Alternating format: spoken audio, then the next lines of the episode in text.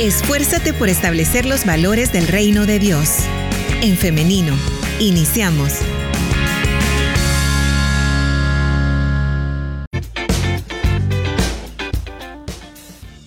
Le damos la bienvenida si usted se está conectando en el femenino SV. Recuerde que puede estar participando de la conversación a través de los comentarios.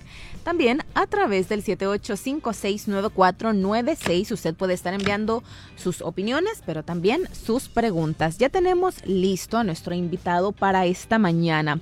Tenemos por ahí al pastor Melqui Cornejo, a quien ya voy a compartirlo con ustedes Permítame, por ahí lo tenemos ya. Ahí tenemos al pastor Melqui Cornejo. Bienvenido, pastor, ¿cómo está? Gracias a Dios, muy bien. Un enorme privilegio poder compartir con la audiencia de restauración, de en femenino específicamente, y pues eh, muy, muy eh, motivado con la conversación que vamos a tener el día de hoy. Buenos días a todos y todas. Excelente. ¿Qué tal de nuevo año? Gracias a Dios, muy bien. Con expectativas, confiando en el Señor y esperando que Él pueda cumplir sus propósitos, los que ha designado para nosotros en este año 2024. Excelente, siempre es un gusto recibirlo en este espacio, Pastor. Gracias. Y hoy que vamos a hablar este tema que nuestra audiencia, eh, antes que incluso iniciar el programa, estaban ahí comentándonos que habían visto en el em, Facebook de En Femenino que habíamos puesto el tema de hoy. Nos decían, esto va a estar interesante. Así que, bueno, nosotros esperamos que así sea y que podamos aprender juntos. Y es que hoy vamos a hablar acerca de cristianismo o tradición. Es decir, lo que hacemos, lo hacemos por una em, espiritualidad auténtica o es más como que vamos en automático, ¿no? Sí, la verdad es que el tema es bastante desafiante porque es algo en lo que todos, eh, bueno, todos a distintos niveles, pues nosotros hemos experimentado el, tema de las tradiciones. De hecho, eh, las tradiciones nosotros las entendemos como aquellas actividades, aquellos hábitos, aquellas prácticas que han sido establecidas por el ser humano y que van siendo transmitidas de generación en generación, de generación en generación. Y hay ejemplos muy prácticos, por ejemplo, en las familias hay tradiciones, por ejemplo, ¿verdad? Uno podría hablar, por ejemplo, de cuál es la tradición de tu familia eh, el 31 de diciembre, fecha que acaba de pasar. Ah, nosotros como familia tenemos la tradición de que siempre hacemos esto, esto, otro. Otros no necesariamente en fechas especiales, pero por ejemplo hay familias, yo he escuchado que dicen, nuestra tradición familiar es comer pupusa los domingos y en tal lugar, es tradición. Entonces lo que quiere decir es que viene esto ya desde hace un tiempo, es un hábito, es una costumbre que se viene practicando. Y tradiciones hay en diferentes áreas, ¿verdad? En el área política, en el área familiar, pero también hay tradiciones en la iglesia. Entonces, estas tradiciones no tienen por qué ser malas o buenas necesariamente. Es decir, las tradiciones no necesariamente son negativas, ¿verdad? O sea, por eso ponía los ejemplos anteriormente, porque todos como seres humanos tenemos tradiciones a nivel personal, repito, a nivel familiar, en todas las áreas.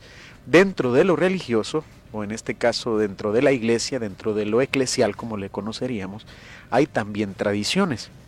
¿Cuál es el, problema fundamental de esto? Es cuando las tradiciones están sobre los mismos mandatos de Dios, cuando las tradiciones humanas sobrepasan o, se posicionan sobre los mandatos de Dios. Jesús en los evangelios combate este tema de manera magistral.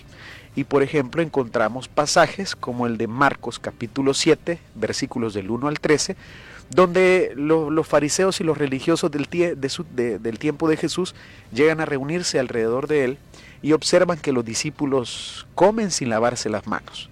Y ese no era un tema de higiene, ¿verdad? Era un tema más de tradiciones. Sucede que eh, los judíos tenían más de 600 preceptos que eran establecidos por sus ancianos, por sus autoridades religiosas, pero que habían llegado a adquirir una autoridad tal al nivel de la escritura prácticamente. Entonces, esa autoridad que se le había delegado a estas tradiciones humanas era la que Jesús rechazó, o fue la que Jesús rechazó, porque él veía cómo se preocupaban por cuidar estas, estos ritos, estas tradiciones, eh, lavarse las manos, porque ahí la Biblia dice, en este pasaje encontramos que no solamente esa era la tradición, sino que también lavaban todos los instrumentos que ocupaban. Eso era propio de las tradiciones judías. Pero Jesús les llama hipócritas. En la Biblia, en el Evangelio de Lucas, la palabra hipócritas aparece 13 veces, el Evangelio de Mateo aparece 3, y acá, en el Evangelio de Marcos, esta es la única vez que aparece esta palabra. Entonces, ¿por qué? Porque ellos están pretendiendo con sus tradiciones seguir lo que Dios ha establecido, pero hacen todo lo contrario. O sea, de labios, y eso lo encontramos en este pasaje, Jesús les dice, de labios, estoy parafraseando por supuesto, ustedes me honran con los labios, pero su corazón está lejos de mí. Entonces, todos tenemos tradiciones, pero ahí está el punto. Claro. Y es ahí donde, pastor, podemos caer en los legalismos religiosos que tanto se hablan. Eh, bueno, también hablar un poco de, la cultura que afecta también eh, la, las tradiciones o la espiritualidad. No hay muchas cosas que hacemos por cultura, que digamos, eh, somos cristianos, acá, pero tal vez en Estados Unidos los hermanos que han emigrado nos pueden confirmar o negar esto, que se vive la espiritualidad de una manera diferente y ahí se puede notar cómo la cultura también permea esta parte de, nuestra vida. Así es, totalmente de acuerdo. Cuando nosotros nos desarrollamos eh, en nuestra vida cristiana, eh, nosotros tenemos que reconocer o tenemos que ser lo suficientemente honestos para reconocer que muchas de las cosas que nosotros practicamos, eh, más que elementos establecidos en la palabra o mandatos de Dios, son tradiciones. Y como yo lo decía anteriormente, no tiene, por, por ser una tradición, no por eso es algo negativo. Por ejemplo, Pongamos un ejemplo práctico. Seguramente hoy nos escuchan hermanos y hermanas de otras, eh, de congregaciones diferentes a Elín, y entonces no me dejarán mentir que hay diferentes maneras para poder realizar el culto un día domingo, ¿verdad? Unos comienzan leyendo un salmo, después las alabanzas, después la prédica, eh, al menos acá esa es la mecánica, luego eh, se recolectan las ofrendas, luego vienen los anuncios, pero ¿quién estableció ese orden como tal? O sea, ¿quién lo estableció? ¿Por qué, ¿Por qué lo hacemos así? ¿Por qué la ofrenda se recoge después de la predicación, por ejemplo? O sea, debemos entender que esto, como tal, lógicamente no está establecido exactamente así en la palabra de Dios, sino que somos nosotros los que hemos establecido cierto orden o cierta tradición de cómo se realiza un culto, pero no necesariamente esa es la manera en la que se celebran los cultos en otras, en otras iglesias, ¿verdad? Entonces, esa, por ejemplo, esa tradición como tal del orden cúltico no es algo negativo, al contrario, ¿verdad? Yo creo que cada quien establece un orden. Pero también pueden surgir elementos donde ya va, eh, ya va la influencia de lo cultural y no necesariamente eh, lo cultural es positivo en diferentes ocasiones, es que tendríamos que poner muchos ejemplos, pero también puede, podemos estar practicando elementos dentro de la iglesia, costumbres y tradiciones que no están contribuyendo y que hacen incluso todo lo contrario, que lejos de contribuir con todo lo que Dios ha establecido en su palabra, con sus mandatos, está afectando. Entonces, por, por tradición, incluso se podría, por tradición, ser indiferente con la necesidad de otros. Por tradiciones podríamos nosotros discriminar a mujeres, a niños, a, cierto grupo de personas, porque aquí es tradición que estas personas no participan. O sea, pero eso ya es una tradición humana. El problema es cuando estas tradiciones ya comienzan a contradecir el Evangelio mismo, comienzan a, a, sí, a contradecir los mandatos o los principios que Dios ha establecido en su palabra. Entonces, es de verdad un análisis que, en el que todos podemos participar realmente. Claro. Y pastor, se podría decir, bueno, pero si necesitamos tener como, eh, yo lo voy a llamar así, un marco regulador que nos diga qué, podemos o qué no podemos hacer, lo voy a decir así, pero sé que hay mucho más eh, para hablar de esto, ¿no? y tal vez no son los términos adecuados. Sin embargo, eh, para fines prácticos lo digo de esta manera, necesitamos tener como un orden, ¿no? Entonces, Ahí yo quiero que hablemos acerca de cuáles serían, usted ya de un parámetro, ¿no? Que va en contra del mismo cristianismo muchas veces estas tradiciones o costumbres, ¿no? Pero ahora, si nos podría poner ejemplos eh, más específicos en respecto a las tradiciones o costumbres que se dan dentro de las iglesias y que van en contra de eh, el verdadero cristianismo o la espiritualidad, ¿no? Ahora bien, ahí es bastante interesante porque yo creo, eh, bueno, eh, yo, yo, yo pienso que esta reflexión es para todos. A veces uno piensa que estos son puntos que debería reflexionar solamente aquellos que están frente a la iglesia, solo las autoridades, solo la, eh, hay iglesias que su, su, forma de gobierno son directivas, no, no es un pastor general, no es una directiva de ancianos. Y a veces uno piensa que estos temas solo son de competencia para ellos, pero realmente todos somos la iglesia de Cristo. Entonces todos, de alguna manera, somos afectados positiva o negativamente por las prácticas o hábitos que se van normalizando dentro de las iglesias. Entonces yo creo que es clave que nosotros entendamos los tiempos, que sepamos discernir los momentos históricos, el contexto en el que nos desarrollamos y que sepamos entender cuál es nuestra brújula para poder establecer o para poder distinguir entre lo que es algo que viene de parte de Dios y lo que no es. Por ejemplo, algo de que algo basado en la escritura. Uno de los temas, por ejemplo, es que son muchísimos, como usted lo decía, sería bien difícil como que establecer o, o puntualizar, ¿verdad? Pero, por ejemplo, muchos de los temas que se, se normalizan hoy es la nula o la la negativa de la participación que como cristianos debemos tener en la realidad que nos rodea, por ejemplo, en lo político, en lo social, en los temas de coyuntura. Entonces, ¿qué es lo que se hace? Desde un fundamentalismo, eh, esto es un tema bastante amplio también, ¿verdad? Pero desde un fundamentalismo religioso, tras la interpretación literal de algunos textos, no de todos, entonces, ¿qué es lo que sucede? Se comienzan a elaborar argumentaciones que se convierten en tradiciones y que logran alcanzar un nivel de autoridad tal, de, de tal manera que de repente se, se, establece que los cristianos no tenemos nada que ver en estos temas. Incluso, y si participamos de ellos, estamos alejándonos de la sana doctrina.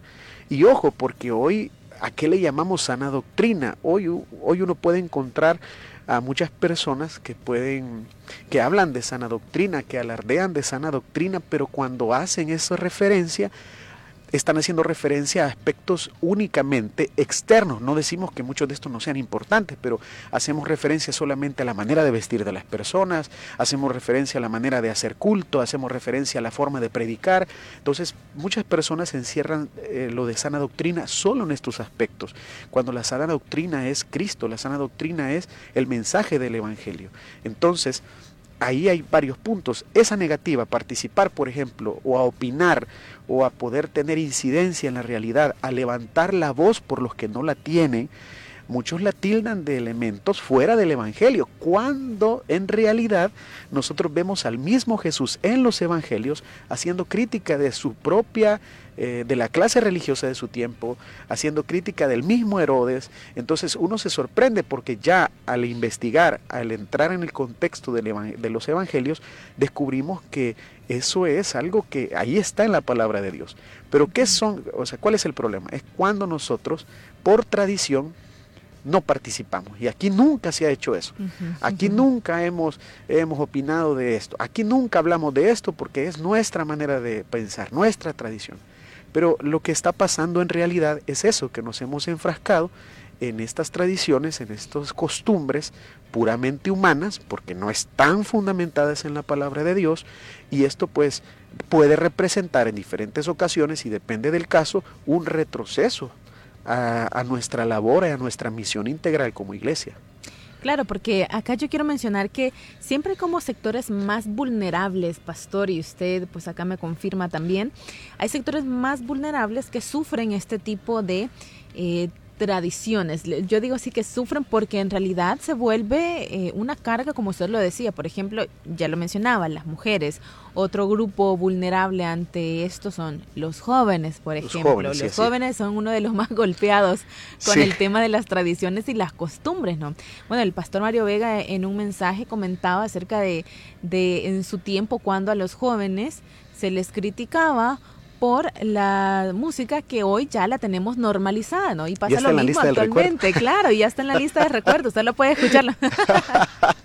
sí, correcto, es totalmente, estoy, totalmente de acuerdo. Los jóvenes, a veces nosotros creemos que los jóvenes actúen como nosotros actuamos hace cuánto tiempo, ¿verdad? Que escuchen la misma música y si la música es diferente, pues ya esto no es lo costumbre, esto no es lo que se toca aquí, dice. Entonces, tenemos, hay, hay parece un temor a poder adecuarse a los momentos. Y con adecuarse al tiempo o con adecuarse al contexto no estamos hablando de, desechar las verdades fundamentales del Evangelio, no estamos hablando de, de, cambiar la esencia del Evangelio, no estamos hablando de cambiar lo que dice la palabra de Dios, es todo lo contrario.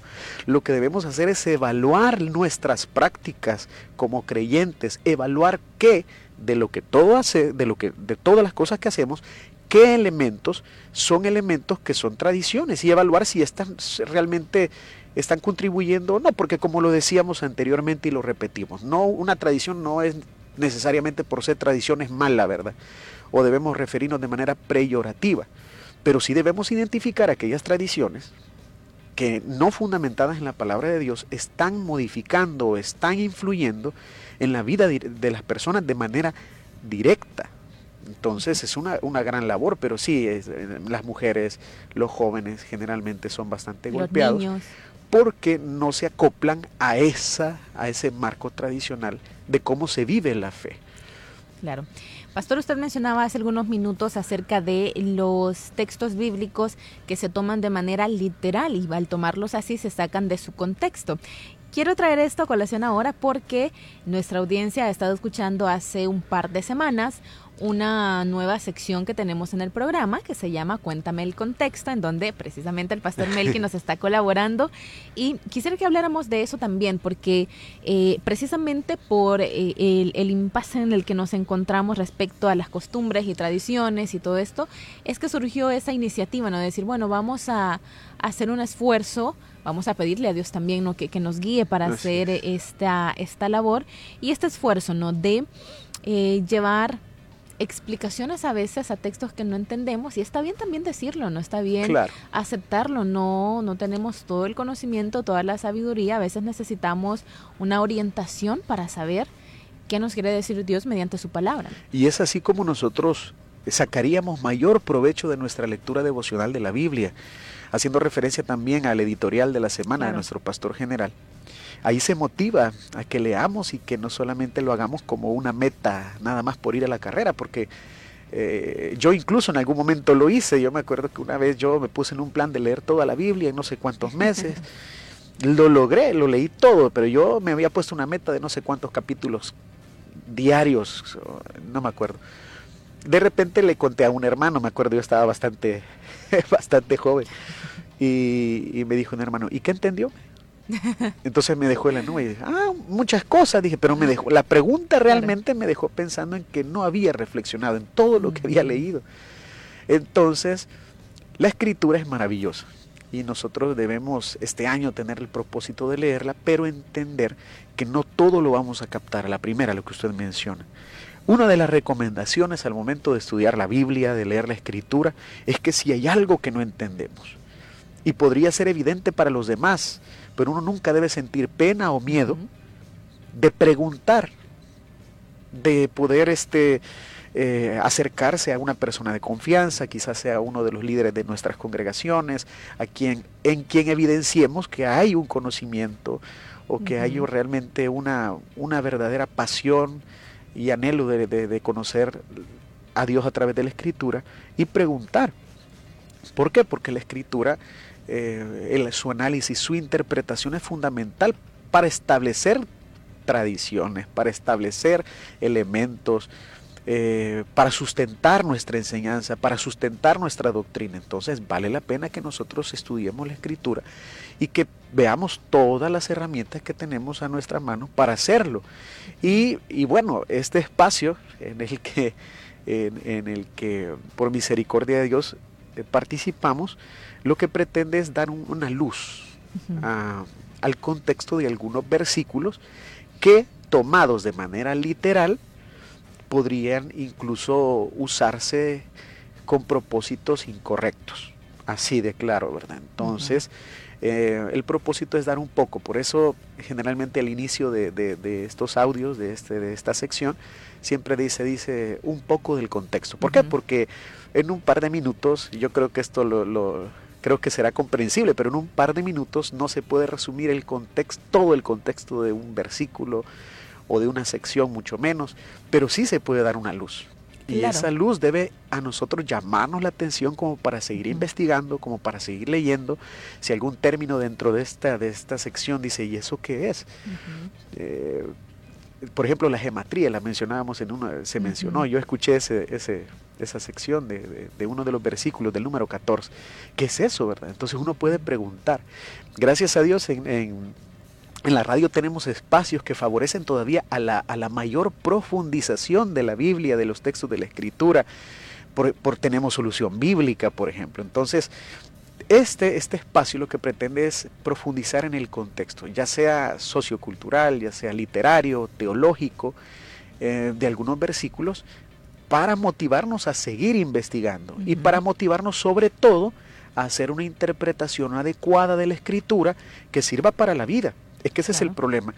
Muchas veces este, el fundamentalismo tiene su origen histórico, eh, generalmente se considera la cuna del, fundamentalismo Norteamérica, y hay que entender cómo nació el fundamentalismo. Pero una de las características de esta, de esta corriente, de este movimiento, fue la interpretación literal de algunos textos. Entonces, hoy nosotros tenemos la oportunidad y las herramientas para profundizar un poco más para poder entender la, la Biblia y interpretarla no para un beneficio personal, no buscando los intereses de una denominación, no buscando los intereses de nadie, sino más bien buscando lo que Dios quiere hablarnos a través de la palabra. Lo que usted decía es clave en esto, pastor, respecto a, la, a esta sección que tenemos. No pretendemos explicarle absolutamente todo, en este caso el pastor no. Sin embargo, sí que en usted se despierte esa ese deseo de conocer más, ¿no? Precisamente por lo que usted mencionaba, por, por esa sed que debemos tener de conocer más de su palabra para saber cómo conducirnos en la vida y no para atacarnos porque el hermano aquel me dijo tal cosa, entonces yo aquí voy a buscar herramientas para defenderme, no, sino aplicarlo a nosotros mismos, de saber cómo tomar mejores decisiones, de saber cómo conducirnos en nuestra vida, cómo pedir la voluntad de Dios para cada una de nuestras decisiones. Y nada más, como contar también em, algo personal, ya nos decía el hermano que se leyó la Biblia en cuánto tiempo, hermano, la primera vez. Creo que fue como en seis meses, pero así a la carrera. Sí, en seis meses, bien. El punto es que en mi caso em, se tenía como esta tradición eh, familiar no oficial, pero se, sobreentendía ¿no? que había que hacerse así. Que por ahí de los 12 a 13 años se bautizaban. Todos los primos nos bautizábamos como a esa edad en la iglesia. ¿no? Entonces era como, bueno, pero yo no siento el deseo, decía yo, a esa edad. No, ni siquiera entiendo de qué se trata todo esto. Bueno, no me bauticé a, a esa edad, ¿no? pero decía, bueno tengo que también saber, eh, es, los versículos los tengo que tener acá, porque si no los tengo acá presentes en la mente, entonces pues no, no, no soy nada, ¿no? O también el hecho de, por ejemplo, cada vez que eh, decimos voy a hacer un plan, primero Dios tiene que decir, tiene que decir primero Dios, pero ya es una cuestión como de condicionar.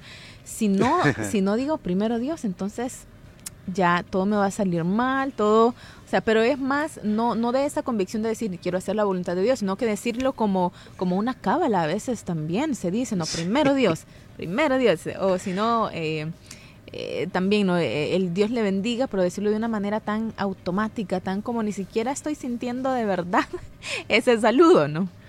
Sí, es que hay varios aspectos que uno puede evaluar. Eh, por ejemplo, la, dinámica de la vida. A veces uno dice, eh, voy a ir mañana a tal lugar. Ah, no dijiste primero Dios, pues te va a ir mal. Que no, no, no, necesariamente uno está diciéndolo porque esté... Porque no esté considerando a Dios. No, esté considerando a Dios, sino es más bien en la, qué sé yo, en la misma dinámica, en la misma manera en la que uno se dirige. Pero e, ese es un buen ejemplo no necesariamente por no decirlo, no necesariamente es porque estamos dejando de, a Dios tampoco, el decirlo es algo malo, o sea. Claro. Y, yo creería que el punto aquí es que nosotros fomentemos a nivel de familia, me gustó ese tema de, las tradiciones que se pueden dar en torno a la fe dentro de la familia, no en la iglesia, no en domingo, sino dentro de la familia. Hay tradiciones maravillosas como el orar juntos, por ejemplo. O sea, nosotros tenemos la tradición que tal día de tal mes o el último, yo he escuchado eso, el último sábado de mes, en la noche oramos todos. Ay, qué bueno. O sea, es algo, una tradición, pero está contribuyendo. Exactamente. Entonces, la, y ahí hay un fundamento en la escritura, porque la Biblia nos habla de la oración, uh, mucho, mucho, y nos motiva a orar.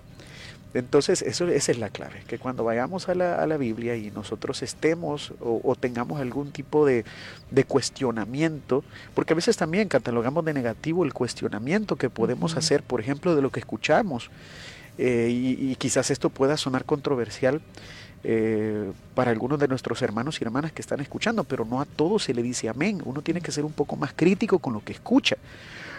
Porque la realidad es que muchas de las cosas que se pueden vertir, que se pueden expresar en un púlpito, a veces no necesariamente están fundamentadas en la escritura o no se está compartiendo un verdadero análisis del texto o, ni siquiera se está siguiendo la línea del texto. A veces eh, son opiniones puramente personales, a veces son cuestiones que, que realmente no, no están quizás contribuyendo como tal. Entonces uno tiene que ser eh, un crítico. Y hay que diferenciar. Ser crítico no significa ser criticón, porque a veces la gente dice, ay, nos están motivando a que seamos criticones. No, no, no, no.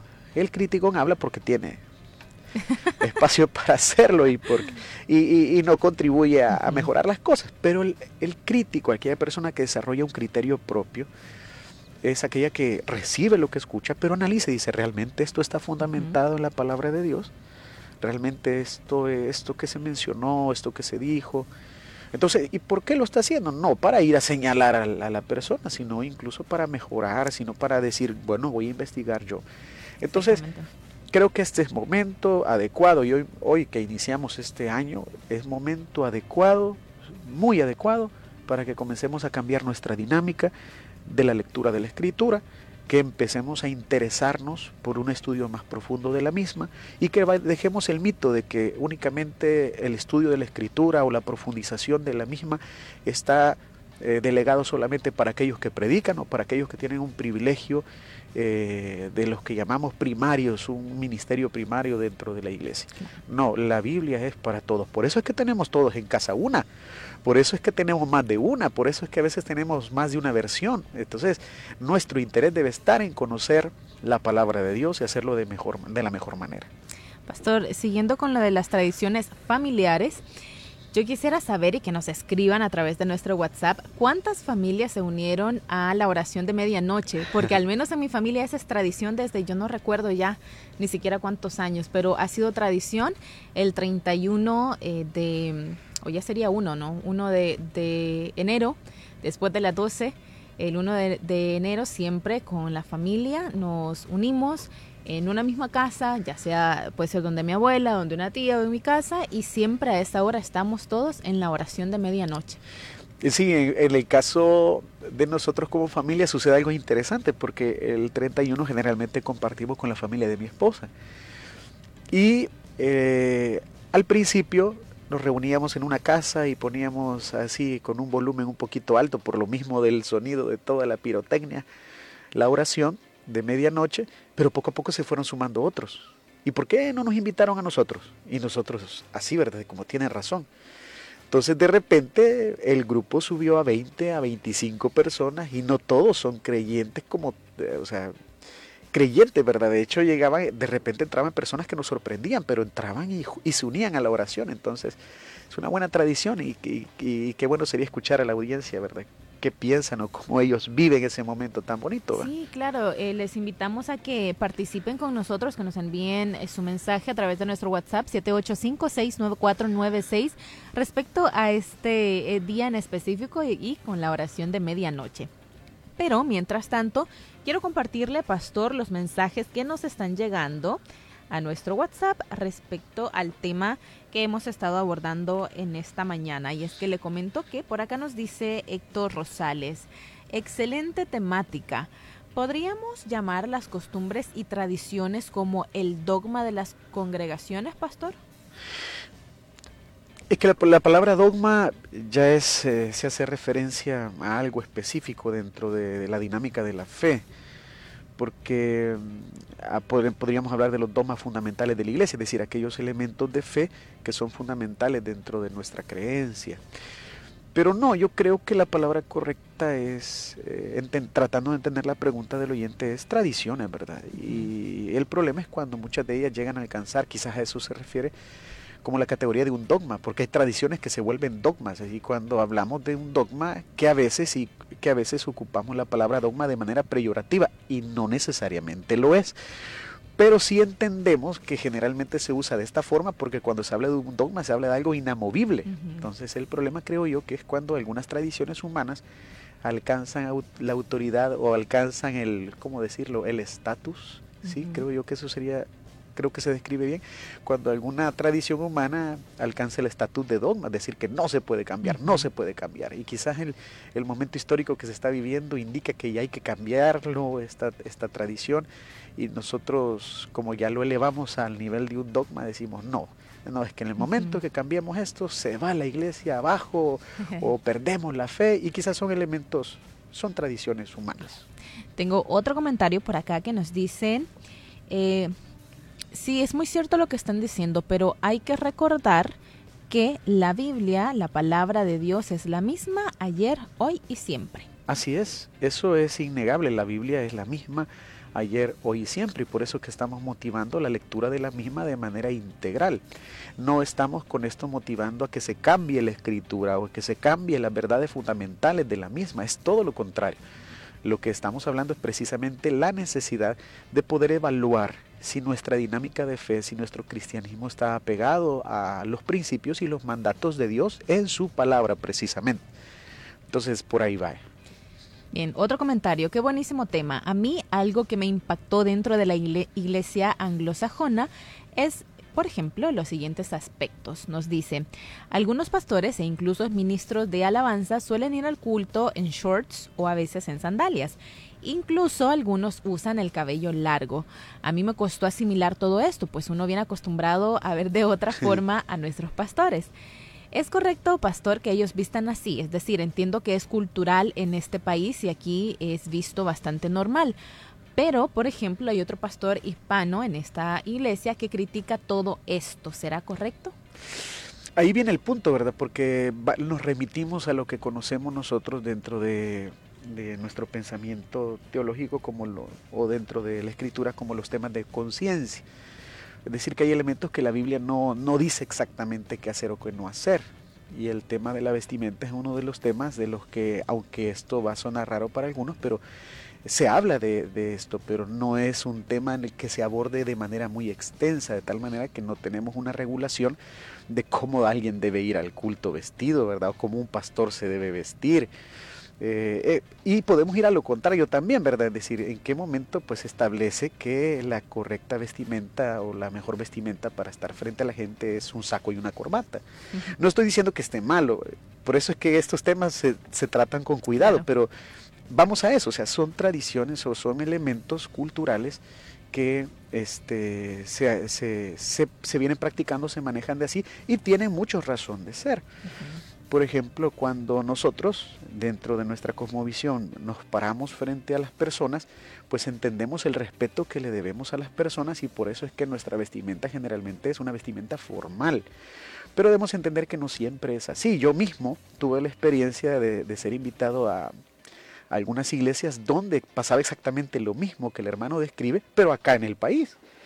Entonces, la primera impresión que yo tuve es, esto nunca lo, había visto. Solo que yo realmente, realmente, soy honesto, yo no me cerré, ¿verdad? Ni, ni, ni, ni, dije esto está mal, sino que dije, es curioso. Pero entonces uno se da cuenta que las personas viven la fe de acuerdo a su contexto también eh, cultural, de acuerdo a su manera, y mientras esto no esté trastocando, mientras esto no esté, este, ¿cómo se llama? afectando lo que es la esencia de la fe, pues no hay problema. Entonces yo no podría contestarle si es pecado o no. Yo creo que es evidente que si esto no es algo que la Biblia esté establecido o, mencione, pues es más un tema de conciencia. Y lo que debería llamarnos más la atención es el testimonio de que estas personas tienen en su vida cotidiana, ¿verdad? Voy a leer em, los comentarios, pastor, y luego hacemos una valoración general porque estoy recibiendo varios. Por acá nos dicen, no hay que irnos tan lejos, fuera del país. Acá en nuestro país hay muchas congregaciones y yo he tenido la oportunidad de visitarlas en donde las hermanas, por ejemplo, usan pantalones o se maquillan. A mí, después de venir de una iglesia pentecostal, esto me costó muchísimo, pero me he dado cuenta que eran más prejuicios propios que algo espiritual, porque he recibido mucha bendición por parte de Dios por medio de estas mujeres de Dios. Muy interesante, porque la vista de nuestra hermana fue más allá de lo que veía en apariencia, sino que trató de ver un poco más allá. Y creo que todos deberíamos de hacer eso. Eh, y todo lo que estamos haciendo, valga la aclaración, es respetando las ideas que usted como oyente puede tener, porque muchos podrían decir, yo no lo tolero. Bueno, respetamos su, su posición que no tolere, por ejemplo, una manera de vestir o algo así, eso no hay ningún problema. Eh, pero el punto creo yo que es, nosotros debemos trascender un poco más allá y ver un poco más allá de estos aspectos para que así nosotros entendamos cuál era la dinámica de Jesús. Es que, ¿qué, hubiera pasado si Jesús eh, no se hubiera acercado a un recaudador de impuestos porque era un recaudador de impuestos o porque estaba sentado en una de las sillas donde le cobraba a la gente? entonces la historia fuera diferente. ¿Qué hubiera pasado si Jesús hubiera discriminado también a los leprosos? Y al contrario, él tenía contacto con ellos. Entonces, cada vez que nosotros tengamos alguna controversia, algún conflicto con alguna de las prácticas que tenemos o que se desarrollan, vamos a la escritura. Esa es la respuesta, vamos a la Biblia. Y si en la Biblia nosotros encontramos que estos temas eh, no, realmente no son tan relevantes como nosotros, porque somos nosotros los que le damos la relevancia a ciertos temas, nosotros como seres humanos. Pero lo mejor es ir a la escritura y entender lo que la Biblia dice de estos temas. Y están, por ejemplo, estos temas que son los temas de conciencia, que esto es algo que se desarrolla más en el Nuevo Testamento, que es el hecho de poder, hay elementos que no exactamente van a aparecer eh, con, con las palabras en la Biblia, pero hay principios que nos pueden ayudar a identificar o a poder tomar una determinación de estas tradiciones, costumbres o formas o cosmovisiones. Por ejemplo, hoy que se viene todo este, este, esto de la inteligencia artificial que yo estaba leyendo, que es un tema bastante amplio y que viene a, viene no sé si la palabra es correcta, pero viene amenazando mucha de la normalidad que hoy entendemos en empresas, en comercio, y, lo más seguro es que en algún momento tenga que ver algo con la religión. Entonces alguien podrá decir, ¿y qué dice la Biblia de la inteligencia artificial? Nunca vamos a encontrar la, inteligencia artificial en la escritura. Entonces, ¿qué es lo que encontramos? Encontramos los principios, los elementos básicos que deben ayudarnos a nosotros a tomar, a tomar determinaciones usando nuestro criterio propio, con la ayuda del Espíritu Santo de Dios, por supuesto, ¿verdad? Con la ayuda de Dios para que Él nos dé el discernimiento de entender nuestra dinámica de fe. Pastor, siguen llegando preguntas, siguen llegando comentarios, sin embargo, el tiempo se nos va acabando, pero quiero despedirme con un par. Astrid Vega, saludos, nos dice, Dios les bendiga hermanos, todos los cambios llevan un propósito y ustedes se van transformando con el objetivo de que los jóvenes puedan llegar a los pies de Cristo. Ustedes siembran la semilla, Dios hace que crezca y la música es una buena herramienta. Claro, Sé que ustedes seleccionan las alabanzas y me da un gusto ver cómo trabajan para los jóvenes. Dios les dé sabiduría a todos los involucrados en la obra. También por acá nos están diciendo, yo recuerdo un mensaje del pastor Mario Vega en Ante la Biblia, nos dice que hace un mes aproximadamente, o puede ser menos, en el que hablaba precisamente de, nos dice, de de los mandamientos, de, nos hablaba de los mandamientos y él decía una frase que a mí me marcó y nos la envía por acá, que dice, ama y haz lo que quieras yo recuerdo este y también me está pidiendo el link de esta predicación. Recuerdo esa predicación, no recuerdo bien el nombre, pero si me da unos minutos yo la busco y le envío el link de esta predicación. Pero sí, es una frase que mencionó el, pastor Mario, que la citó de alguien más. Eh, nuevamente en el momento no la tengo presente, pero voy a dejar su comentario fijado y se lo voy a compartir en unos minutos. Y bueno, ahora nos están comentando también acerca de las tradiciones de, em, del 31 de diciembre, lo que estábamos comentando. Nos dicen por acá, cuando yo vivía en El Salvador, mi mami siempre ponía esa oración de medianoche del pastor Mario. Era siempre una tradición hasta este año que ya eh, no la pude escuchar, nos dice, porque eh, tuvieron vigilia, dice. Pero tengo bonitos recuerdos desde bonitos recuerdos. Desde niña lo hacíamos. Muy bien, Carla Hernández, muchísimas gracias por estar compartiendo con nosotros su experiencia. También por acá nos están diciendo que en nuestro hogar también es una tradición. Siempre ya sabemos que después damos los abrazos. Dice primero va la oración y después los abrazos. Muy bien. También por acá eh, seguimos recibiendo mensajes, seguimos recibiendo preguntas, pastor, este tema yo creo que nos da para una segunda parte, porque nos están haciendo preguntas muy específicas respecto a estos temas. Entonces, el tiempo ya, nos, ya no nos da para más. Sin embargo, pues como el pastor lo había dicho, ¿no? Eh, si nos quedamos hablando de esto, pues no terminamos hoy. Sí, y realmente... Y en estos minutos pues no logramos abordar muchos de los términos que hoy se han mencionado y muchas de las cosas que se han hablado, pero todo se ha hecho con el mayor de los respetos, entendiendo la necesidad que tenemos de poder eh, vivir nuestra fe, pero vivirla eh, apegada al ejemplo de Jesús, ser como Jesús en la vida cotidiana. Amén. La pregunta sería para nosotros, ¿eres tú como Jesús en tu vida cotidiana? ¿Eres tú como Jesús en tu familia? ¿Eres tú como Jesús en el lugar donde estudias? ¿Vives la fe o vives eh, los valores del reino de Dios como Jesús los vivió en tu trabajo? Con esa pregunta podríamos quedarnos reflexionando acerca de la dinámica de cómo vivimos nuestra fe y evaluar eh, nuestra práctica diaria. Terminamos fuerte con esa pregunta, pastor. Sí, creo que sí, un desafío para todos. Claro. Y bueno, eh, las preguntas que me han quedado por acá y los comentarios, voy a leerlos cada uno. Usted no se preocupe si ha enviado su comentario, vamos a leerlo. Y bueno, vamos a, a, tratar de tener en otra oportunidad otro tema parecido para que vayamos aprendiendo más. Pastor, ¿qué le parece? Sí, sí, Dios así lo permite, pues ahí, ahí estaremos dispuestos a seguir aprendiendo, porque nosotros también aquí aprendemos en cabina con Claro. los comentarios de la audiencia, así que muy interesante. Así es, bueno, Pastor, le agradecemos muchísimo que nos haya acompañado esta mañana. Sería el primer eh, programa, ¿no? De sí, este año. Sí, en mi caso, sí, Sí, sí, la primera ocasión. Agradecer siempre la oportunidad, el espacio y pues también a la audiencia por su paciencia al escuchar a su servidor y, y- y pendientes, ¿verdad? En una próxima oportunidad. Claro, me encanta que nos están escribiendo también para preguntarnos acerca de la lectura de la Biblia. Este espacio ha servido para hacer ese recordatorio, ¿no? De, sí, hay que leer la escritura. Entonces, me preguntan cómo vamos eh, para la lectura de este día. Ya le voy a compartir eh, cómo vamos con la lectura, esté pendiente. Y mientras tanto, nosotros pues nos quedamos hasta acá, pero yo le hago la invitación para que el día de mañana, si así Dios lo permite, nos encontremos nuevamente en el programa a partir de las 9.30 de la mañana, siempre en el 100.5 FM, en internet elin.org.sv y Facebook en femenino SV. Nos vemos y nos escuchamos hasta mañana. Que tengan un feliz día. La respuesta más rápida es la acción. En femenino. Hasta la próxima.